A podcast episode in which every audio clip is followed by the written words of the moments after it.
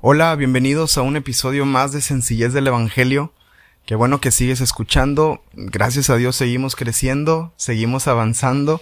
Y, bueno, espero que el episodio de esta semana te edifica así como los otros episodios que hemos tenido en, otras ocasiones. Eh, bienvenido a Sencillez del Evangelio. Comenzamos.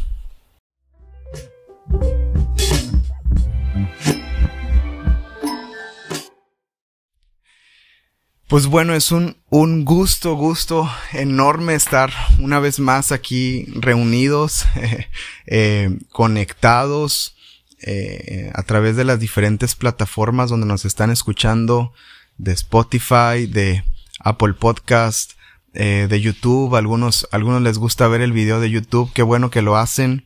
Este, y bueno, de los diferentes lugares en donde, en donde se está transmitiendo este, eh, estos episodios de este podcast Sencillez del Evangelio.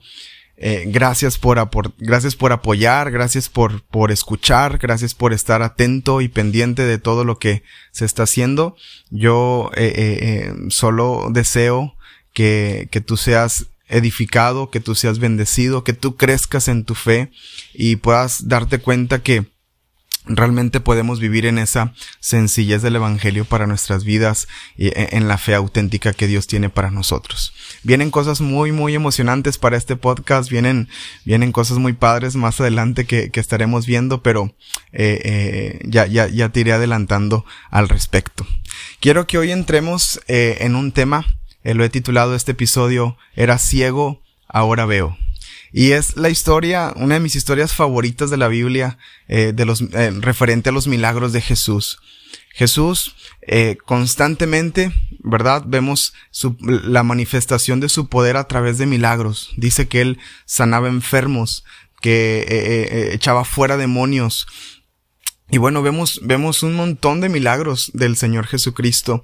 Y el Evangelio de Juan eh, muestra eh, milagros específicos. De hecho, al final de este evangelio dice que si eh, nos pusiéramos a contar todas las cosas que hizo el Señor, que no, no habría libros que pudieran este, eh, em, tener toda esta información, ¿verdad? Porque el Señor Jesús hizo tanto, ¿verdad?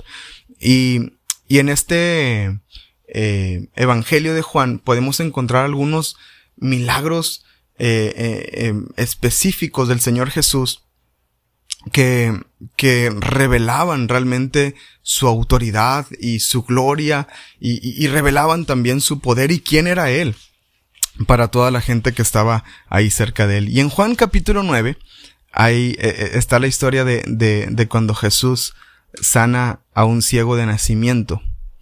Eh, suceden un montón de cosas alrededor, pero me gustaría que en este episodio pongamos eh, un énfasis importante en la vida del ciego. Porque el ciego somos tú y yo.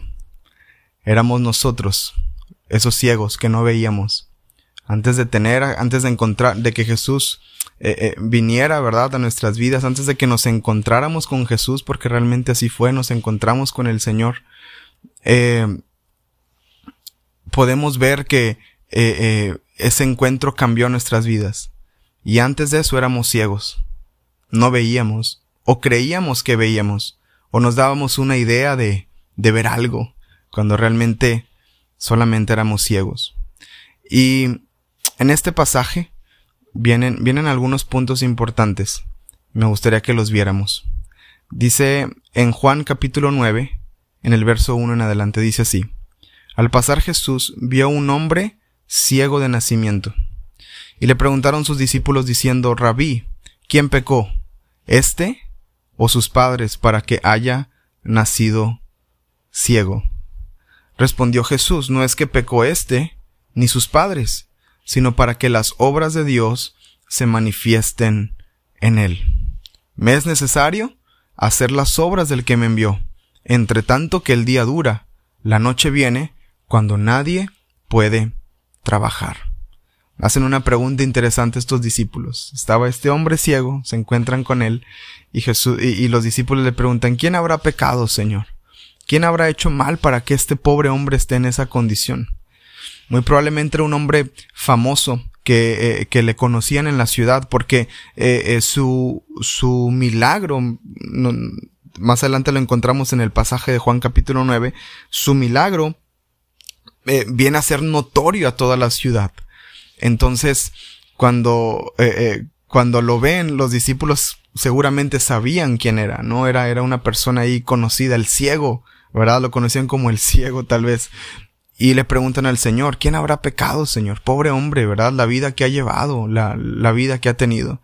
Y Jesús eh, responde la pregunta sin contestarla. Les dice, no es que haya pecado, ¿verdad? Sino para que las obras de Dios se manifiesten en él. ¿Me es necesario?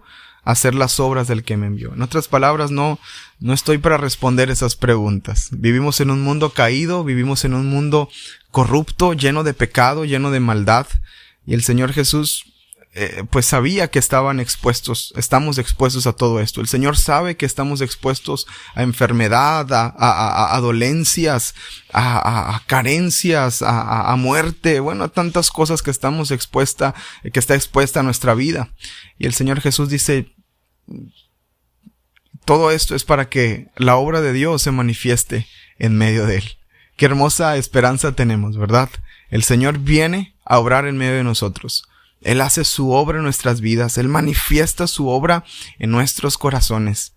Eh, más de lo que podamos enfrentar o pasar, ¿verdad? A veces decimos por qué hay dolor en el mundo, por qué hay enfermedades, por qué tenemos que morirnos. Bueno, es un mundo corrupto, es un mundo malvado que, que, que, que, que entró el pecado y a causa de eso hay tantas consecuencias de ello, ¿no? Entonces, qué hermosa eh, eh, eh, compasión de Jesús al decir, yo solo vengo a hacer las obras del que me envió. No sé lo que haya sucedido, ¿verdad? No sé eh, eh, hasta dónde pueden llegar las consecuencias de este pecado, ¿verdad? Pero sé que la obra de Dios se va a manifestar en este hombre. Después, el Señor Jesús habla de quién es Él, ¿verdad? Dice, entre, entre, tanto que estoy en el mundo, versículo 5, luz soy del mundo. Mientras esté aquí voy a estar trabajando y obrando en lo que Dios me pidió. Después hace algo interesante. Dicho esto, escupió en tierra e hizo lodo con la saliva y untó con el lodo los ojos del ciego. Y le dijo, ve a lavarte en el estanque de Siloé, que traducido es enviado. Fue entonces y se lavó y regresó viendo. Entonces los vecinos y los que antes le habían visto que era ciego decían, ¿no es este el que, el que se sentaba y mendigaba? Les digo que era famoso ahí, ¿verdad? Unos decían, él es, y otros, ah, se parece. Pero el ciego decía, yo soy. Y le dijeron, ¿cómo fueron abiertos tus ojos? Y respondió y él dijo, y aquí hay algo importante, el versículo 11 del capítulo 9 de Juan dice así, aquel hombre que se llama Jesús, hizo lodo, me untó los ojos y me dijo, ve a Siloé y lávate. Y fui y me lavé y recibí la vista. Entonces le dijeron, ¿dónde está él? Y él dijo, no sé, pues cuando Jesús hizo el milagro todavía era ciego, ¿verdad? Entonces no lo había visto. Y le preguntan, ¿dónde está? Pues no sé, solo sé que el que se llama Jesús me habló, me dijo que hiciera e hice y obedecí y ahora veo. Esto causó tanto revuelo alrededor de la ciudad y, el lugar en donde estaban que llegó a los oídos de los fariseos. Entonces, los, la, misma gente de la ciudad tomó a este ciego y lo llevó a los fariseos.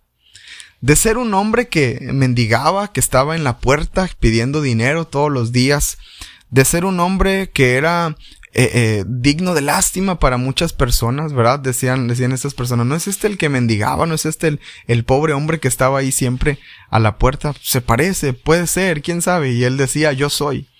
De ser un hombre que estaba en esta condición, ahora lo que le está aconteciendo está causando un revuelo a todo su alrededor. Está causando un impacto a todo nuestro alrededor. Y es que cuando viene Jesús a nuestras vidas hay un impacto a nuestro alrededor. Siempre que el Señor Jesús hace algo, habrá, habrá una expansión de esto que sucede. Muchos se preguntarán si es cierto que hemos venido ahora el Señor. Muchos se preguntarán, ¿será cierto que eh, eh, eh, este ahora está yendo a la iglesia, verdad? Ahora trae Biblia bajo el brazo. ¿Será cierto que ahora perdonó? ¿Será cierto que ese fracaso que, que experimentó y que vivió ahora se levantó de ese fracaso? Y la gente puede preguntarse y especular muchas cosas. Y así, y así trataban a este hombre ciego. Y de repente hace ruido en todo lugar en donde él estaba. Y van y lo llevan ante, los fariseos y, y, comienzan a interrogarlo. Y aquí es donde, donde se pone interesante este asunto. Dice, llevaron ante los fariseos al que había sido ciego y era día de reposo, cuando Jesús había hecho el lodo y le había abierto los ojos. Aquí ya encontraron eh, eh, una acusación en contra de Jesús, porque en el día de reposo no se puede, no se puede trabajar. Entonces no se debe hacer, no se debe hacer nada en día de reposo. Entonces ya dicen, aquí hay, aquí hay algo importante. Jesús rompió una ley, ¿verdad? Que fue establecida por, por Moisés. Entonces ya tenemos más, más este, eh, herramientas en nuestras manos para poder acusar a Jesús. Los fariseos desde hace mucho tiempo están tratando de averiguar cuál es el trasfondo de Jesús, qué es lo que quiere hacer, por qué está alborotando a tantas personas y, y, y, y, y qué, y, y que quiere lograr y que quiere alcanzar, ¿no? Y se dan cuenta que es, que, que puede ser un enemigo para, para su religión, ¿verdad? Los fariseos se dan cuenta de esto.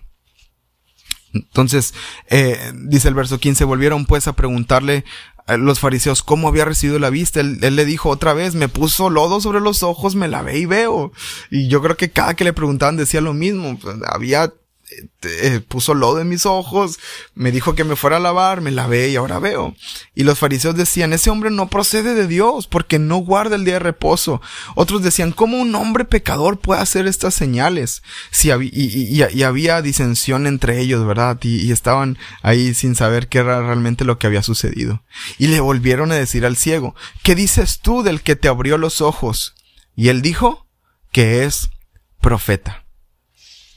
Este hombre está teniendo una revelación, eh, eh, eh, una, una, una revelación creciente, una conciencia creciente de quién es Jesús.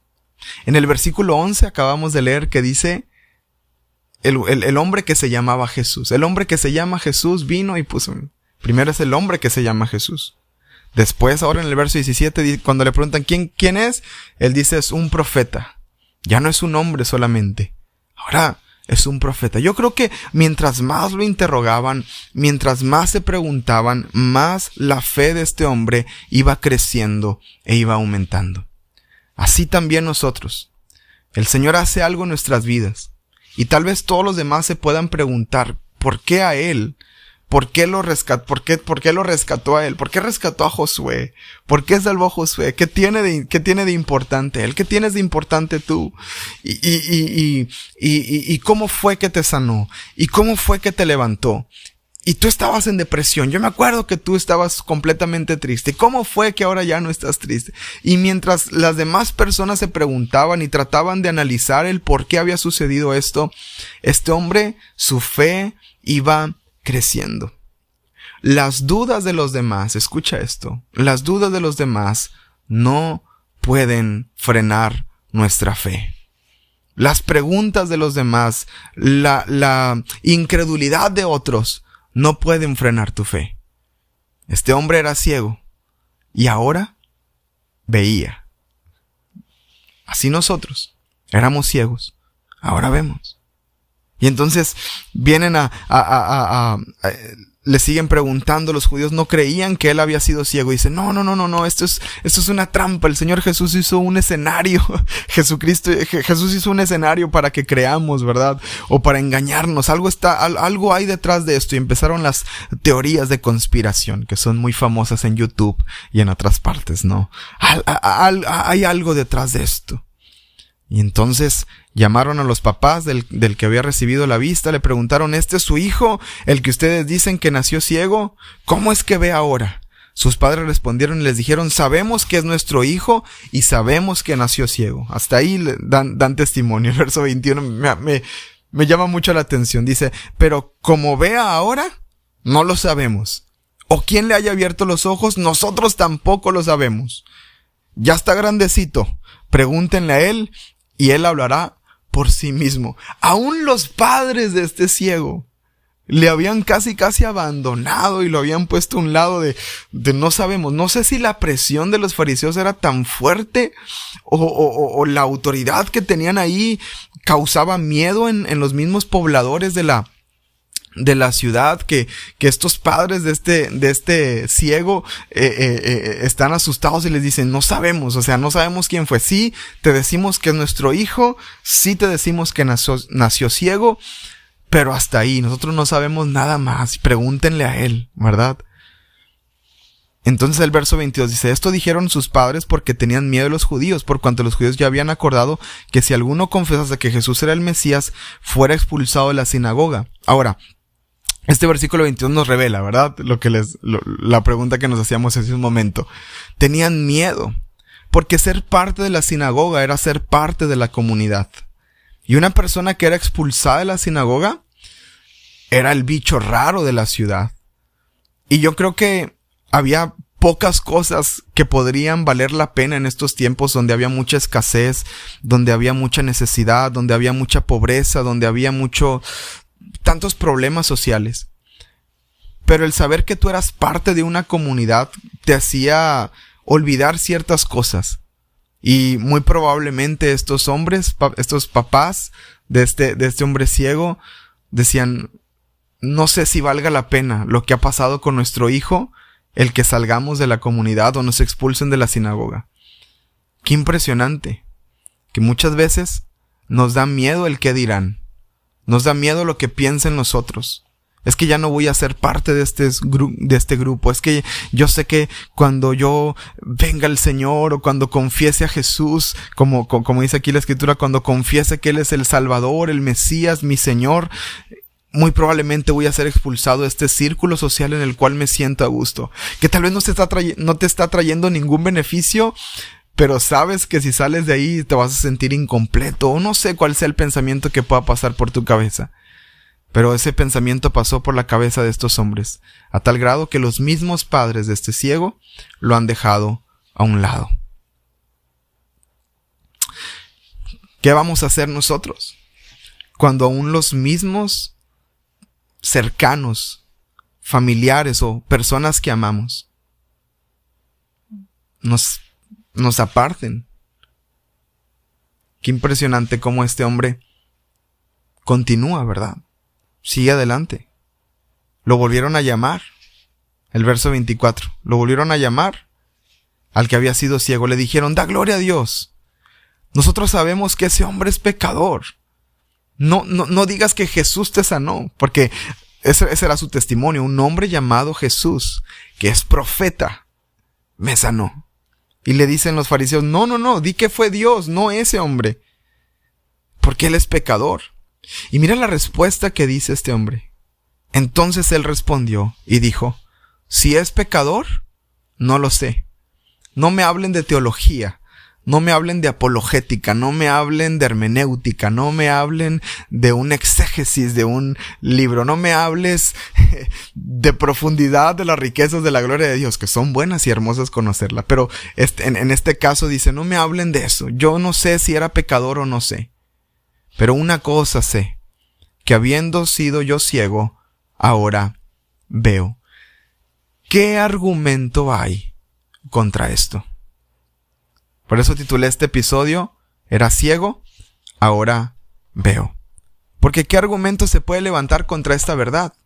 Viví en depresión, pero ahora estoy alegre y contento. Cuestionamientos de nuestra fe van a venir, eh, eh, eh, eh, dudas acerca de, nuestra conversión, dudas acerca de lo que está sucediendo en nuestra, eh, en nuestra vida, van a venir, se van a levantar. Tal vez los más cercanos lo hagan, que no conocen al Señor. Pero ¿qué argumento hay contra esta transformación de este hombre que dice, no sé, no sé, tu, tu, argumento no lo entiendo. No sé si era o no era, no sé si es pecador o no lo es. Lo único que sé es que yo era ciego. Ahora veo. Yo estaba hundido en depresión. Ahora soy feliz y alegre. Yo estaba al borde de la muerte y Él me levantó. Yo solo sé que no tenía nada. Estaba en desesperanza. Estaba eh, con el corazón roto, hecho mil pedazos. Y ahora tengo una vida nueva en Él.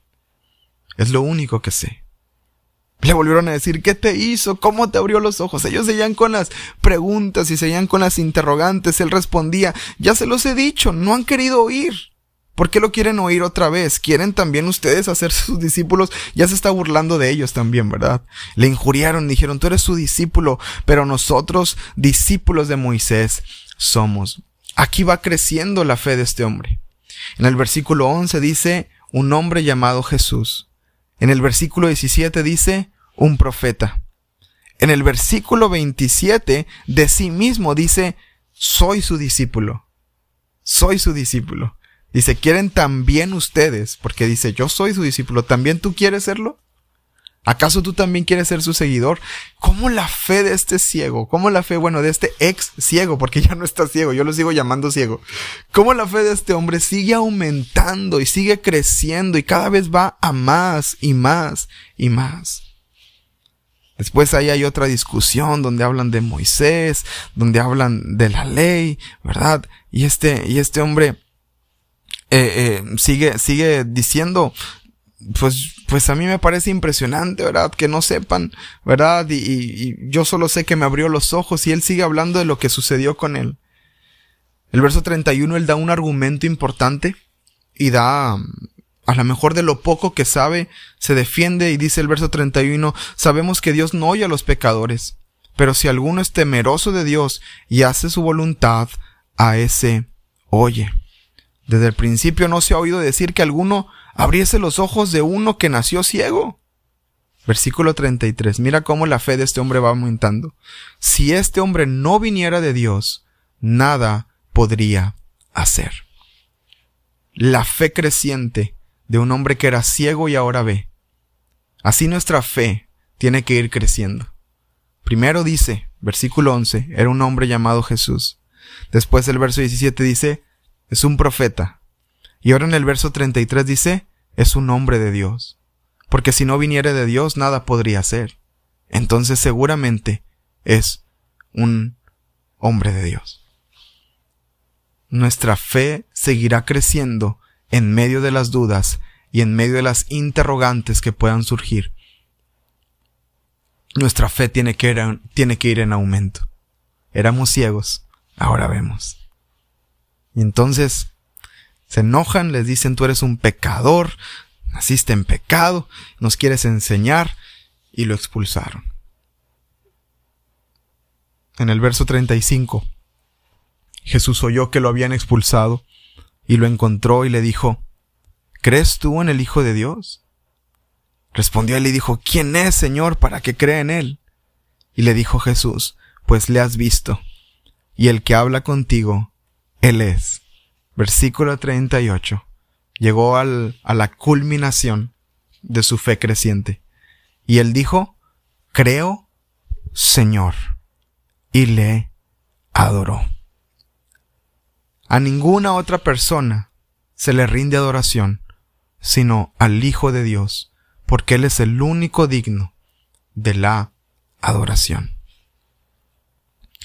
Y en este en estos pasajes hasta este versículo 38 podemos encontrar en la vida de este hombre cómo su fe va aumentando y va creciendo y va de menos a más, a más y a más. Había interrogantes y su fe seguía creciendo. Había fue expulsado de la comunidad y su fe fue creciendo. Fue eh, eh, incluso abandonado, sus padres le dan la espalda y su fe siguió creciendo. Volver a la sencillez del Evangelio, volver a lo práctico de la vida cristiana y de la fe en el Señor Jesucristo, es esto, un constante crecimiento en lo que creemos. El Señor Jesús ha hecho algo con nosotros. Él ha hecho algo con nuestras vidas. Yo sé que ha hecho algo contigo. Y si aún no lo ha hecho, ven a Él. Ven a Él y prueba. ¿Tienes interrogantes como estos fariseos? ¿Te preguntas como el pueblo? ¿Te preguntas como los padres de este, de este hombre? ven a Él y descubre que Él es el que abre nuestros ojos. El, más, el Señor Jesucristo más adelante habla acerca de la ceguera espiritual. Y dice el verso 39, para juicio he venido yo a este mundo para que los que no ven vean y para los que ven sean cegados. Entonces algunos de los fariseos que estaban con él al oír esto le dijeron, ¿acaso nosotros también somos ciegos? Jesús le respondió, si fueran ciegos no tendrían pecado, mas ahora, porque dicen, vemos, vemos, su pecado permanece. Y está hablando de una ceguera espiritual. ¿Qué vamos a ver? ¿Hasta dónde vamos a ver? ¿Serán abiertos nuestros ojos?